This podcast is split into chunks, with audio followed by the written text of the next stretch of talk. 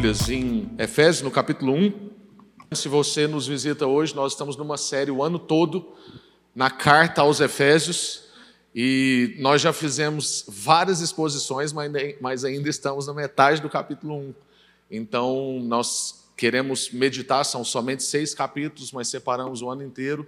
E recentemente a gente conversava entre os pastores que ah, provavelmente a gente tinha que ter topado mais de um ano nessa carta, porque ela precisa, cada versículo é uma riqueza, e muitos de nós até hoje ficaram com dois versículos, mas pregaram somente em um. Eu vou tentar hoje pregar os dois que me cabem, que é o verso 13 e 14. A gente está nessa série que chama Novo, porque a carta aos Efésios é sobre um novo tipo de gente que Deus está fazendo em Cristo Jesus. Deus está construindo uma nova sociedade no meio de uma velha sociedade e trazendo uma nova humanidade no meio de uma velha humanidade. A gente tem conversado sobre as tensões que isso causa, mas também sobre a maravilha que é ser povo de Deus. E na última reflexão que a gente fez, há dois domingos atrás, porque no último domingo a gente fez uma pausa na série, mas na, há dois domingos atrás foi eu mesmo que compartilhei, e a gente conversou sobre o que Deus está fazendo com a gente por que Deus está fazendo isso com a gente e como Ele está fazendo isso com a gente. E a gente descobriu que Deus está nos fazendo povo dele, a gente nos descobriu também que o motivo pelo qual Ele está fazendo isso é porque nós, por causa da queda, carecemos de resgate, de salvação, precisamos do Senhor e a intervenção que tem que ser feita é dele. Por isso, Efésios 1 está recheado de expressões como nos predestinou, nos elegeu, porque é Deus quem faz o movimento em nossa direção e o como ele faz isso é em Cristo. Então, ele faz a gente, o seu povo, tornando pessoas em cristãos. E com isso a gente não quer dizer sobre uma religião, mas sobre pessoas que estão em Cristo. Esse é o critério. Hoje a gente vai avançar então nos próximos dois versículos. Domingo atrasado foi o 11 e o 12, e hoje é o 13 e o 14. Eu vou pedir primeiro a versão da paráfrase A Mensagem. Essa não é uma versão ideal para pregações, porque ela é uma paráfrase e não uma versão, mas ela nos ajuda a compreender dentro do nosso tempo, na linguagem que a gente está mais acostumado, o sentido do texto. E depois nós vamos ler na versão Almeida Revista e Atualizada, porque aí tem os termos melhores da tradução original que a gente pode trabalhar nesse texto. Então, o texto vai dizer na versão a mensagem foi em Cristo. Não, é a outra versão. Primeiro, foi em Cristo que vocês, depois de ouvir a verdade e crer nela, não. É, tem duas versões do texto bíblico. O quadro eu vou pedir mais na frente. Obrigado. Foi em Cristo que vocês, depois de ouvir a verdade e crer nela, qual verdade? A mensagem da salvação, se acharam em casa, livres, entregues com a assinatura e o selo do Espírito Santo. O selo da parte de Deus é a primeira parte do que está por vir, um lembrete de que vamos receber tudo o que Deus tem preparado para nós. Uma vida cheia de louvor e uma vida gloriosa. Vamos ler agora na outra versão mais clássica. E o texto bíblico vai ajudar a gente, então, nas três percepções que a gente quer fazer aqui, em homenagem aos meus irmãos presbiterianos que estão aqui hoje. Três pontos, tá bom? Depois vocês podem avaliar, porque vocês ainda vão estar no culto das cinco e das sete e meia. A palavra do Senhor diz: Em quem também confiaste depois que ouviste a palavra da verdade, o evangelho da vossa salvação, tendo nele também crido, fostes selados com o Espírito Santo da promessa, o qual é o penhor da nossa herança, até ao resgate da sua propriedade, em louvor da sua glória. Coloca a outra versão que eu acabei de ler, por favor. Achei que estava aí. Ah, eu pedi para fazer esses destaques, porque esses destaques são super importantes para nós. Em quem também confiaste, depois que ouviste a palavra da verdade, o evangelho da vossa salvação, tendo também crido, fostes selados com o Espírito Santo da promessa, o qual é o penhor da nossa herança até o resgate da sua propriedade em louvor da sua glória. O que o texto bíblico está dizendo para nós é que a gente ouviu, creu, confiou e então foi selado. Esse é o entendimento que a gente tem que sair daqui hoje e no final a gente vai dar uma recapitulada nisso, mas antes eu quero orar com você.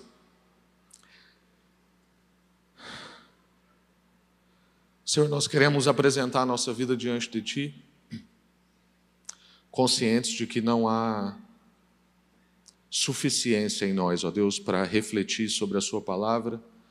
Há quantos anos a gente lida com o texto bíblico, ó Deus, e a cada encontro com essa palavra é, é uma novidade, ó Deus. De fato, o Senhor está fazendo novas todas as coisas. É nova vida é novo jeito de viver, é nova humanidade, é nova sociedade, é nova revelação. E a gente, ó Deus, quer se apresentar agora diante do Senhor com mãos estendidas, com corações abertos, com ouvidos limpos, com olhos bem atentos, com a nossa atenção 100% voltada ao Senhor, esquecendo os nossos smartphones, as notificações, as preocupações, e, ó Deus, prontos para receber o que o Senhor quer revelar para nós hoje, porque hoje é dia de renovo na nossa vida, porque a Sua palavra sempre nos lava, nos ministra, nos transforma e nos renova. E é isso que a gente espera, ó Deus, dessa manhã. Te pedimos isso em nome de Jesus. Amém. O texto está dizendo então: em quem confiaste? Eu quero te fazer essa pergunta. Em quem você tem confiado ou em que você tem confiado? O que que você tem considerado como verdade? Porque o texto bíblico também vai dizer que a gente ouviu e creu na palavra da verdade. Então, em quem você tem confiado e o que você tem considerado como verdade? E vai dizer que a gente tem uma segurança, que é o penhor, que é a entrada. Nós vamos falar um pouco mais sobre isso. É um sinal que Deus já deu essa é a nossa segurança de que nós estamos nele, a habitação do Espírito. Mas e você? O que você e eu, que eu me fiz essas perguntas várias vezes, temos entendido por segurança? Talvez uma conta bancária que seja suficiente para a minha vida nessa vida, até talvez uns 100 anos, sendo otimista. Espero que não, hoje tocou aqui mais perto quero estar. E eu e o Daniel ali, marido da Larinha, a gente tem um combinado, que se eu morrer antes dele, ele vai tocar mais perto que era estar no meu velório, né? no violino. E aí, a hora que tocou, o Daniel olhou para mim, eu falei, será que é hoje? Né? Mas o que, que você tem entendido por segurança? Estabilidade nessa vida, essa conta bancária que todos hoje almejam, saúde plena, como a gente tem dito aqui, né? muitas vezes a gente usa essa expressão, tendo saúde, o resto a gente dá um jeito. Olha, irmãos, se eu precisasse só de saúde, estava fácil. Em quem você tem confiado, o que você tem considerado como verdade e onde estão as suas seguranças. É um pouco disso que esse texto está querendo trabalhar com a gente. A palavra de Deus nos diz que as coisas visíveis são apenas sombras das coisas invisíveis.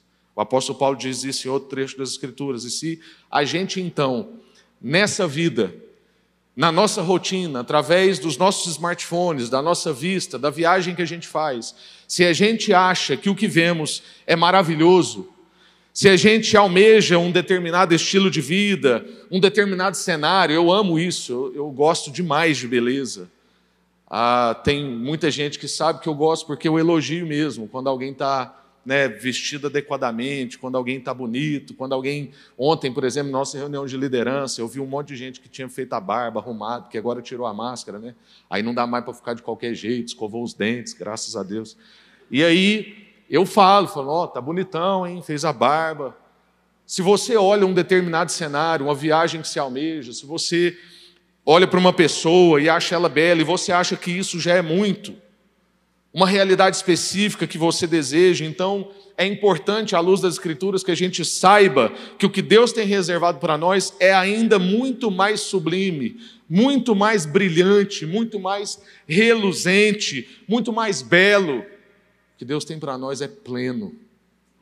É uma coisa que a gente nem consegue conceber. Você junta todas as imagens que você tem que você acha bonito, todo tipo de ação que alguém faz que te toca, todo, todo toque de instrumento que te faz, te causa arrepio, toda presença junto que te dá uma sensação boa. Você pega tudo isso e multiplica a uma dimensão imensurável e você ainda não vai conseguir entender o que Deus tem reservado para nós. E que as Escrituras, nesse trecho que a gente leu, está dizendo que o Espírito Santo confirmou isso e selou isso na nossa vida. Portanto, irmãos, cada encontro nosso como igreja tem que ser um encontro de alinhamento, tem que ser um encontro de ajuste. Sabe quando você senta para fazer um exame de vista e a pessoa vai trocando aquelas lentes? Cada encontro nosso tem que ser um trocar de lentes até a nossa vista ficar perfeita. Tem que ser uma limpeza, como acontece também no mesmo exame de vista, quando vai lá e tem que dilatar a nossa pupila.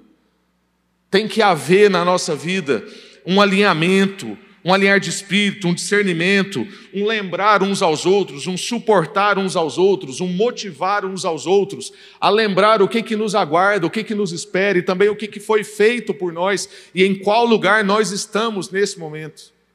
Para que a gente não seja iludido ou distraído por essas outras vistas que nós temos, que nós já achamos que são coisas incríveis, mas que na verdade são quase nada perto do que Deus tem para nós.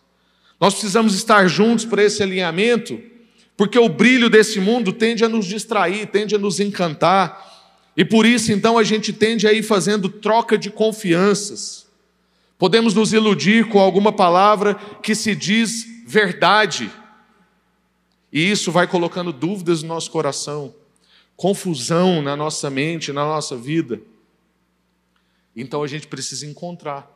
Hebreus capítulo 10, verso 23 ao 25, vai dizer que a gente deve insistir no encontro como igreja. Não deixem de reunir como os demais. Busquem estar alinhados. Por quê? Para que você possa motivar uns aos outros ao amor e às boas obras. E também para que você possa encorajar o outro a não desistir no meio da caminhada. Porque, como a gente acabou de dizer, a gente vai ficando iludido, distraído, encantado. E aí o nosso coração vai fazendo troca de confianças. Em quem ou no que você tem confiado? O que você tem considerado verdade? Onde estão as suas seguranças?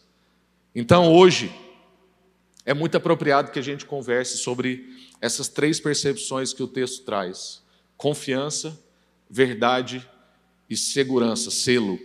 Confiança, verdade e selo.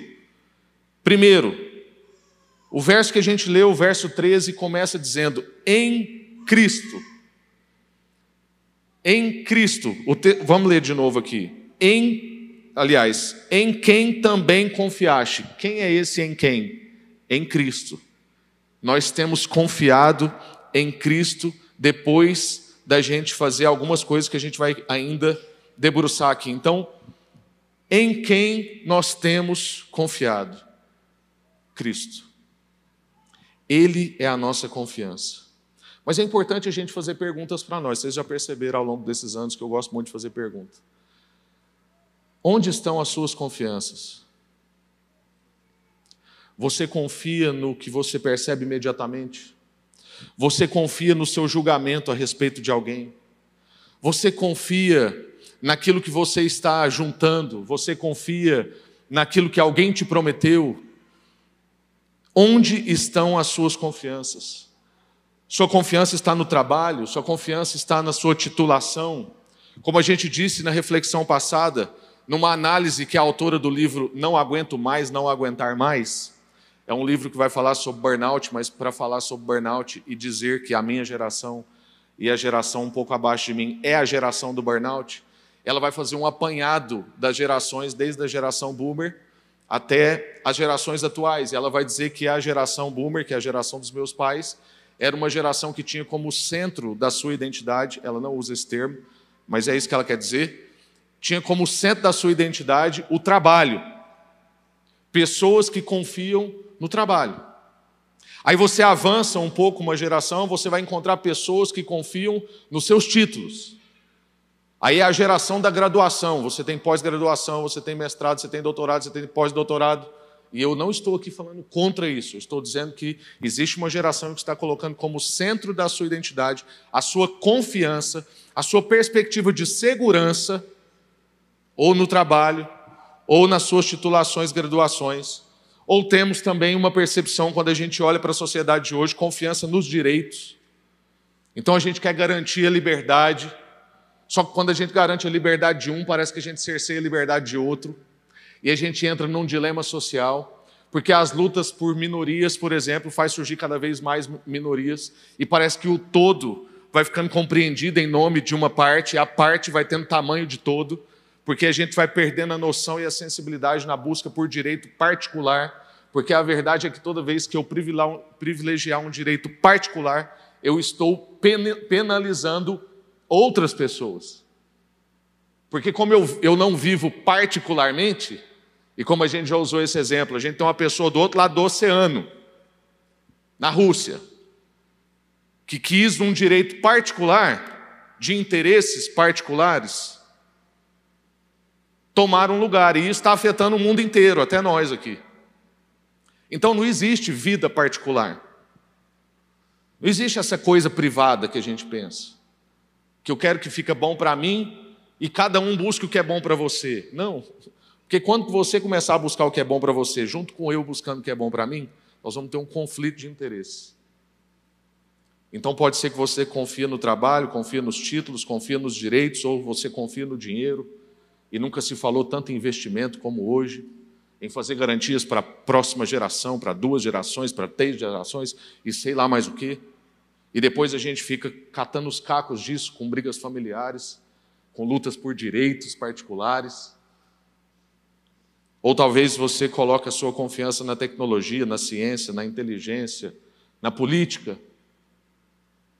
Onde você tem colocado as suas confianças? Talvez, para trazer um exemplo, numa geração talvez de 20 abaixo, ninguém vai saber o que é isso, mas Titanic. Titanic era um exemplo. Quem que nunca ouviu falar de Titanic? Ó, oh, que bom, hein? Titanic então é um clássico mesmo. Até os menores de 20 já ouviram falar de Titanic. O Titanic é justamente a confiança na estrutura, a confiança na inteligência, a confiança na engenharia, a confiança na física, a confiança no homem. Para exemplificar bem palpavelmente do que, que nós estamos falando aqui. Porque às vezes a gente fica pensando assim, não, esse pastor está falando essas coisas aí, mas eu confio em Jesus. Eu confio em Deus. Eu estou aqui no culto. Para que, que esse pastor está falando sobre isso? Ou um outro exemplo ainda mais perto de nós, a pandemia. A maioria dos cientistas e provavelmente toda a população nunca imaginaria que em pleno século XXI nós viveremos um problema de muito antigamente, de séculos passados. Por quê? Porque as nossas confianças estavam na ciência, no avanço humano, na tecnologia, que a gente já superou esse tipo de problema, afinal de contas a sociedade está em outro nível. A nossa confiança tem que estar em Cristo.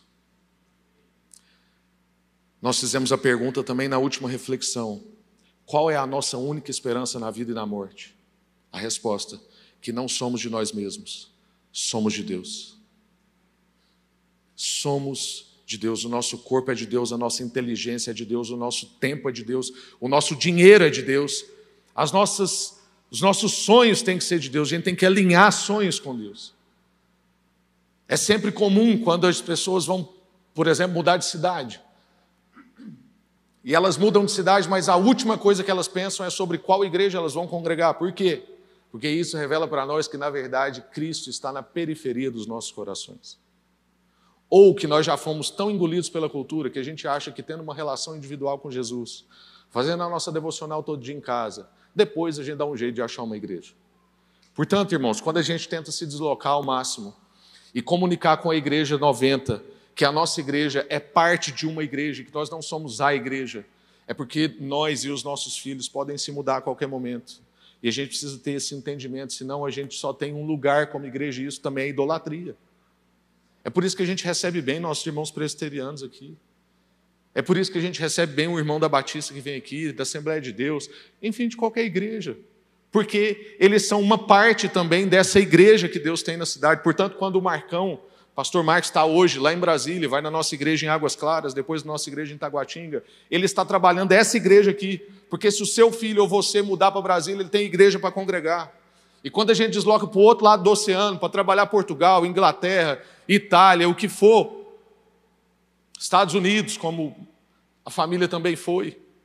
Nós estamos trabalhando o mesmo povo, o povo de Deus, porque a nossa confiança está em Cristo Jesus. E a gente sabe que a pessoa pode mudar por causa de trabalho, por causa de dinheiro, por causa de sonho, mas o que vai sustentá-la é Cristo Jesus. E Cristo Jesus está expresso na sociedade como esse corpo dele, porque Jesus não é mutilado, ele não é uma cabeça ambulante. Ele tem corpo e o corpo é a igreja. E se a gente quer tocar em Cristo, nós temos que tocar a igreja. Lembra de Tomé? Na conferência aqui, um irmão pregou sobre isso. Tomé disse que tinha que tocar em Jesus para crer que era ele mesmo. Existem muitos Tomés hoje na sociedade. Sabe o que a gente pode apresentar para os Tomés de hoje? A igreja, o corpo de Cristo, falar assim: toca aqui, pode encostar, está cheio de cicatrizes, Inclusive, acho que nós temos mais do que Jesus. Mas é corpo. Por isso que a gente tem que trabalhar isso. A nossa confiança tem que estar somente em Cristo Jesus. Segunda percepção que a gente tem, então, é sobre verdade. Então, primeiro, confiaste. Confiaste em quê? Na palavra da verdade, que é o quê? a mensagem de Cristo, as boas novas de salvação. Nós temos um problema com Deus, e é só por isso que a gente precisa de uma boa notícia. É só por isso que a gente precisa dessa mensagem. É só por isso que a gente precisa da palavra da verdade, porque nós temos um problema com Deus. Nós estamos sob a sua ira, nós somos todos pecadores. Então, mais do que buscar um bom comportamento, boas ações, ou um sentimento feliz, ou uma experiência, que é uma coisa que acontece muito hoje na vida da igreja brasileira. A gente precisa buscar boas experiências, ter um bom sentimento. Portanto, um culto que fala sobre pecado fere a gente. Porque a gente quer isso, a gente quer buscar um bom comportamento, um comportamento adequado, alinhado, fazer as nossas boas ações, ter um sentimento feliz e buscar uma experiência. Mas nós precisamos tomar consciência da nossa situação perigosa. A nossa situação é uma situação perigosa porque o perigo é um perigo de perdição eterna. Todos nós temos um problema com Deus e se nós não resolvermos esse problema, nós estamos perdidos eternamente. Essa é a mensagem, essa é a palavra da verdade que se nós não resolvermos o nosso problema com Deus, nós estamos em perigo, nós precisamos ser libertos e o mundo é incapaz de se salvar. Portanto, essa mensagem, Jesus levou sobre si a ira de Deus por amor a nós. Nós agora não estamos mais com medo dessa ira, não estamos mais reféns dessa condição. O texto bíblico vai nos apresentar três verbos importantes. É o verbo ouviste, credes e confiaste. Como a gente já disse também anteriormente, o fato da gente fazer parte do povo de Deus, do Senhor ter nos elegido, como a palavra está dizendo aí, não quer dizer que nós somos totalmente inativos. Então, nós somos o povo de Deus, não por nossa escolha, não por nossa conduta, não por acaso, porque nós descobrimos que Deus tem um amor por nós que é amor antigo. Deus nos ama desde a eternidade, desde antes da fundação do mundo, o Senhor pensou em nós. Nós não somos frutos do acaso, mas isso não quer dizer que a gente é totalmente inativo no processo. Sim, a nossa salvação é atribuída inteiramente à vontade e à misericórdia de Deus, mas o Deus que decide salvar, então Ele está decidindo, Ele está movimentando, Ele está olhando para nós, nós somos amados eternamente, mas esse mesmo Deus que decide salvar também determina os meios pelos quais Ele irá salvar, ou seja, o Evangelho.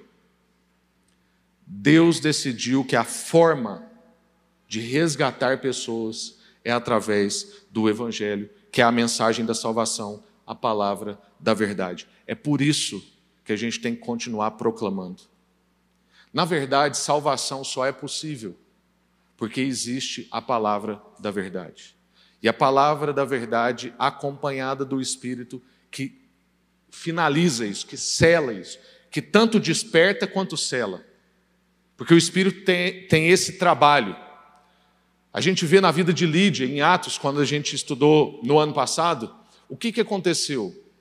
Paulo foi numa reunião, numa reunião, ao encontro de algumas mulheres. Essas mulheres estavam trabalhando.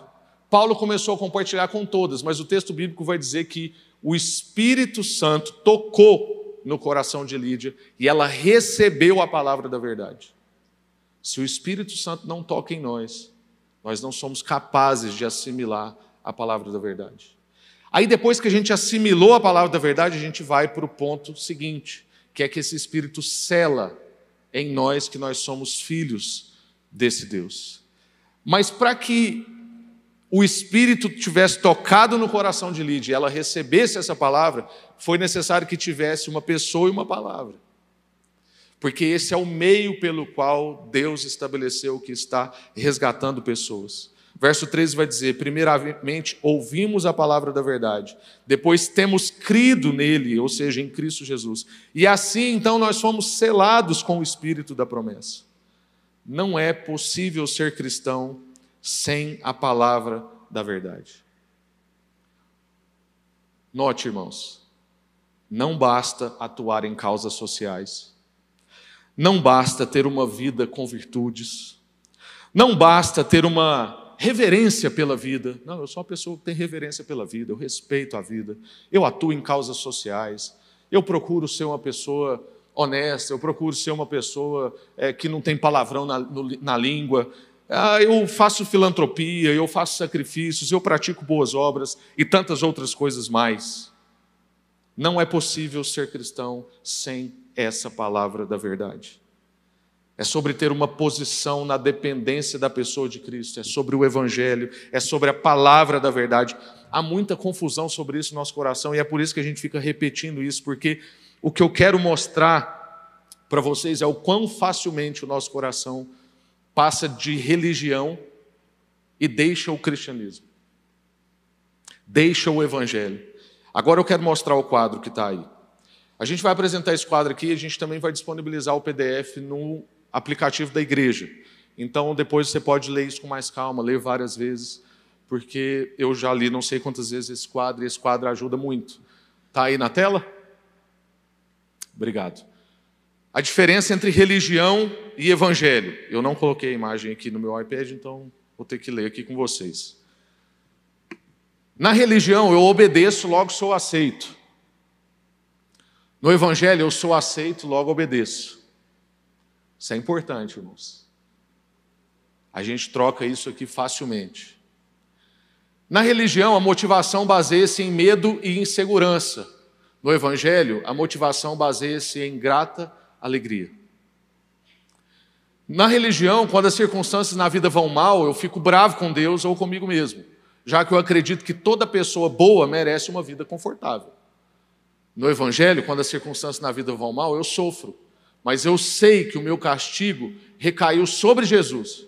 E embora Deus possa permitir o sofrimento para que eu cresça aqui, Ele exercerá o seu amor paternal em meio à minha aprovação. Na religião, quando eu sou criticado, eu fico furioso ou arrasado, pois é fundamental que eu pense em mim como uma pessoa boa. Ameaças à autoimagem precisam ser destruídas a todo custo. Mas já no Evangelho, quando eu sou criticado, o meu coração se aflige. Mas não é essencial que eu me considere uma pessoa boa. A minha identidade não está fundamentada em meu histórico ou desempenho, mas no amor de Deus por mim em Cristo. Na religião, a minha vida de oração consiste basicamente em pedidos, e ela somente esquenta quando eu passo por necessidades. O meu propósito principal na oração é controlar o ambiente à minha volta. Então, tem um monte de circunstância ruim, tem alguém doente, está faltando dinheiro, eu quero controlar isso. No Evangelho, a minha vida de oração consiste em períodos generosos de louvor e adoração, porque o meu propósito principal é a comunhão com Deus. Eu amo essa presença, essa relação. Na religião, a minha autoimagem oscila entre dois polos. Se, se e quando estou vivendo à altura dos meus padrões, sinto-me confiante. Mas então tendo a ficar orgulhoso e sem empatia com as pessoas que falham. Se e quando não estou vivendo à altura desses padrões, sinto-me humilde, mas não confiante sinto-me um fracasso. No Evangelho, a minha autoestima não se baseia no meu desempenho moral em Cristo. Eu sou simul itus et peccator. Ao mesmo tempo, pecador e perdido. É isso que quer dizer, né? Então eu sou um pecador e perdido e, no entanto, aceito em Cristo. Sou tão mal, sou tão mal que ele precisou morrer por mim e ou tão amado que ele se dispôs a morrer por mim. E isso me leva a ter profunda humildade e confiança ao mesmo tempo. Esse quadro é feito pelo pastor Tim Keller num livro que chama O Evangelho na Vida, mas a gente vai disponibilizar só essa imagem no nosso aplicativo, então depois você vai lá no aplicativo da Sal da Terra 90 e se quiser olhar mais o quadro, compartilhar isso com alguém, conversar sobre isso, talvez num pequeno grupo durante a semana. Irmãos, a mensagem não é a religião. A mensagem não é o comportamento. A mensagem não é a moral, o esforço. Não, a mensagem é o Evangelho. É o resgate, é a graça, é o socorro. Não é algo que nós fazemos ou que nós faremos, mas é algo que já foi feito na história em nosso favor. O fator determinante do nosso relacionamento com Deus não é o nosso passado. Não é se você acertou muitas vezes, se você errou muitas vezes, se você obedeceu antes, se você nasceu numa família de crente. Não. O que é determinante no nosso relacionamento com Deus é o passado de Cristo e não o meu passado. Nós confiamos em algo que já foi realizado, já foi decidido, já foi definido, e a prova disso é o que o texto conclui dizendo para nós: que o espírito da promessa é o selo, ele sela. O espírito que foi dado a nós autentica. O que quer dizer foram selados? Foi autenticado, conferiu autoridade sobre nós, estabeleceu um sinal de propriedade. Aqui na nossa terra, quando a gente pensa, por exemplo, em gado, aí eu vou lá e marco, eu, eu faço uma autenticação, eu digo aquilo é minha propriedade, só que nós não somos gado, não, viu? Graças a Deus.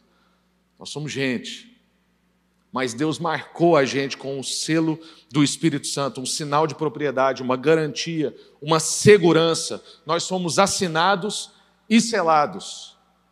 Sabe quando você vai comprar um imóvel? E aí não basta a assinatura. Assinatura é imprescindível, é muito importante. Sem assinatura, você não autentica. Mas você precisa da assinatura e da autenticação. Você precisa então de algo que seja assinado e selado. E no nosso caso, Cristo assina e o Espírito sela, autentica, valida, garante. O Espírito é esse, esse sinal. Quando a palavra do texto bíblico está dizendo é o penhor, está dizendo que ele é o sinal, ele é, ele é a entrada, ele é a primeira parcela, ele é a garantia. Então, por exemplo, eu moro numa casa que ainda é 80% do banco, mas eu já moro nela, porque foi assinado foi autenticado e nós demos uma entrada, que foi o penhor, que foi a garantia, que foi o que selou aquela transação. O penhor é que quer dizer que a obra foi consumada, é uma transação concluída.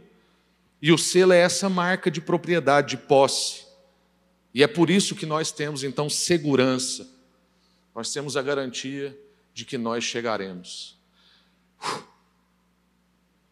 Irmãos, nós temos a garantia de que nós chegaremos. Essa presença do Espírito nos impulsiona à prática de boas obras. Mas as boas obras não garantem o selo, não garantem a inserção no povo mas em compensação, a presença desse Espírito, o selo desse Espírito nos impulsiona a uma vida de boas obras e isso vai se manifestar na nossa vida em ação, mas precisa estar muito claro para nós que toda ação, qualquer ação que seja boa, qualquer ação que seja livre, só é possível porque nós temos o Espírito Santo e não porque nós somos uma pessoa boa. Não porque nós somos pessoas livres, mas porque nós fomos feitos e estamos sendo feitos pessoas boas. Fomos feitos e estamos sendo feitos pessoas livres. Por isso, então, a gente pode fazer tudo isso. Se eu faço o que faço para autossalvação, para recompensa, buscando algum retorno, ou então para tentar ajudar Deus, faço evangelismo, faço missões para ajudar Deus, então não há bondade no que eu faço. O que há é comércio. Porque eu estou fazendo em troca de. Nós fazemos a coisa certa, irmãos, porque é bom. Nós fazemos a coisa certa porque a gente ama Deus.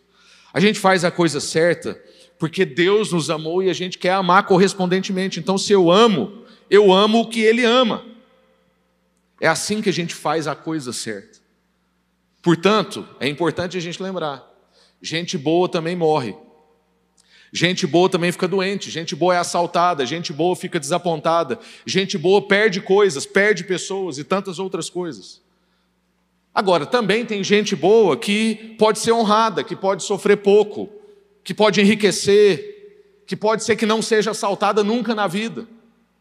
Ao mesmo tempo, há gente má, que pode passar aos nossos olhos ilesos por essa vida. Gente má que pode ficar rico, que pode ter boa saúde, mas também tem gente má que pode viver uma vida desgraçada. Tem gente má que pode viver na lama, uma vida indigna. Mas o que isso tudo quer dizer para nós? O Evangelho é bem mais do que essas nossas lógicas reduzidas de vida boa e vida difícil de estou doente, estou com saúde, tenho dinheiro, não tenho dinheiro, fui assaltado, não fui assaltado, perdi alguém, não perdi alguém. O Evangelho é bem mais do que as nossas lógicas reduzidas de causa e efeito momentâneos que a gente usa, porque o Evangelho é uma mensagem de dinâmica eterna. O Espírito nos foi dado para a gente ter segurança em algo que já foi decidido, que já foi efetuado e que já foi garantido. E justamente para que naquilo que a gente vê imediatamente a gente não seja vencido, nem desanimado, nem desesperado. Então você está com a saúde ruim, você perdeu alguém, a sua conta bancária não está como você gostaria, você não mora no lugar que você queria, você anda de um jeito que não é o que você deseja. O Evangelho vem justamente para te dar a segurança de uma coisa que já foi feita na dinâmica eterna e que essa vida é um pedaço. E que em vários momentos desse pedaço Deus vai trazer refrigério para nós, vai trazer muita alegria, vai trazer renovo, mas que naquilo que imediatamente a gente vê que não está do jeito que a gente quer, que a gente não seja vencido, que a gente não seja desanimado e que a gente não se desespere. O Espírito em nós nos capacita a fazer o bem, a querer cumprir a lei de Deus, porque Ele nos capacita a amar o que Deus ama o Espírito nos capacita a desejar o que Deus deseja. Então eu não faço bem para ficar bom, eu faço bem porque é bom. Eu não faço bem para ter uma vida um pouco melhor. Eu não faço bem para os irmãos da igreja achar que eu estou tendo uma vida reta e digna. Não, eu faço bem porque eu amo a Deus e eu amo as coisas que Deus ama. E Deus ama o bem. Então, quando a gente fala da lei, a lei não caducou, como Jesus disse. Jesus disse que a lei não caducou, que ele cumpriu a lei, porque a lei é boa. Amar o próximo, não matar, não cobiçar. Só que eu não cumpro a lei porque eu tenho medo de ir para o inferno, eu cumpro a lei porque a lei é boa. Então, irmãos, que todos nós saiamos daqui hoje querendo viver uma vida digna, uma vida reta, fazer prática de boas obras, ser generoso, amar, acolher. Não porque a gente vai fazer uma moral com Deus. Essa moral com Deus não existe. Jesus fez a nossa moral com Deus, porque nós não damos conta de fazer moral com Deus. Quando a gente vive uma vida de acordo, uma vida correspondente, é pelo que já foi feito por nós. Como o quadro que a gente viu. Eu não obedeço para ser aceito. É justamente porque eu fui aceito que eu obedeço. Não é para obter o favor de Deus, mas é porque eu já obtive o favor de Deus. Quero convidar os irmãos para subir aqui. A gente vai ser ministrado em uma última música, peço que você não saia. E eu também quero orar com você. Só recapitulando. Cristo é a nossa confiança. a verdade é a mensagem de Cristo. E o Espírito que foi nos deixado é o Espírito de Cristo. Como está escrito em João 13, 14 e 15: Eu preciso ir, Jesus disse, para que o Espírito venha. Cristo é o centro. A nossa confiança está em Cristo. A mensagem que a gente proclama é a mensagem de Cristo. E o Espírito que está em nós é o Espírito de Cristo. Portanto, só nos cabe a viver a vida de Cristo. E a vida de Cristo ministra. A vida de Cristo acolhe, a vida de Cristo é generosa, a vida de Cristo faz boas obras, a vida de Cristo é digna. A vida de Cristo passa pelo sofrimento sem murmuração. A vida de Cristo, mesmo quando é privado nos seus 40 dias no deserto, glorifica o Senhor. A vida de Cristo festeja como numa festa de casamento. Fica alegre, partilha o pão. A vida de Cristo faz pescaria. A vida de Cristo faz grandes peregrinações. A vida de Cristo é para viver as coisas desafiadoras e as coisas prazerosas. Porque no fim todas as coisas são boas, as desafiadoras e as prazerosas. As desafiadoras porque a gente é aperfeiçoado em Cristo, as prazerosas porque a gente se deleita em Cristo. Mas tudo é bom. Não existe coisa boa e coisa ruim na dinâmica com o Espírito. Existe coisa difícil e coisa mais fácil. Mas tudo é bom. Vamos orar. Senhor, que a consciência do selo do Espírito possa nos acalmar, Deus. possa nos acalmar, em nome de Jesus. Que essa consciência, ó Deus, essa segurança que o Espírito dá, de que nós chegaremos ao lugar de destino, isso está garantido, ó Deus. O Senhor já selou isso, que esse selo possa nos ajudar na nossa luta contra a ansiedade, Pai. Que esse selo nos capacite a nos aproximarmos mais de Cristo e conhecê-lo e apreciá-lo e ser grato e ser contente e ser alegre porque a coisa mais importante da nossa vida já foi feita. Senhor, que a nossa confiança esteja em Ti, que a nossa única verdade seja a mensagem de Cristo Jesus. E, ó Deus, que a nossa segurança esteja nesse selo, na presença do Espírito. E que se alguém aqui hoje, ó Deus, tem dúvidas sobre a selagem do Espírito, possa buscar isso no Senhor e pedir, Pai, confirma o meu selo. Pai, confirma a presença do Seu Espírito em mim, transforma as minhas motivações. Pai, me, me faz ter mais prazer na Sua presença, na comunhão, ó Deus, que eu deseje as boas obras, que eu deseje, ó Deus, uma vida virtuosa, não para ter o Senhor, mas porque o Senhor me alcançou. E agora essa vida é em resposta. Que a gente saia daqui hoje encorajado, ó Deus, com as nossas confianças recalibradas com a verdade bem estabelecida e com a nossa segurança no Senhor, ó Deus, para que quando os dias maus vierem, a gente não desfaleça, a gente não desespere, mas a gente lembre que o que foi feito, foi feito, está consumado, e o Espírito em nós é o penhor até que Cristo venha. Em nome de Jesus.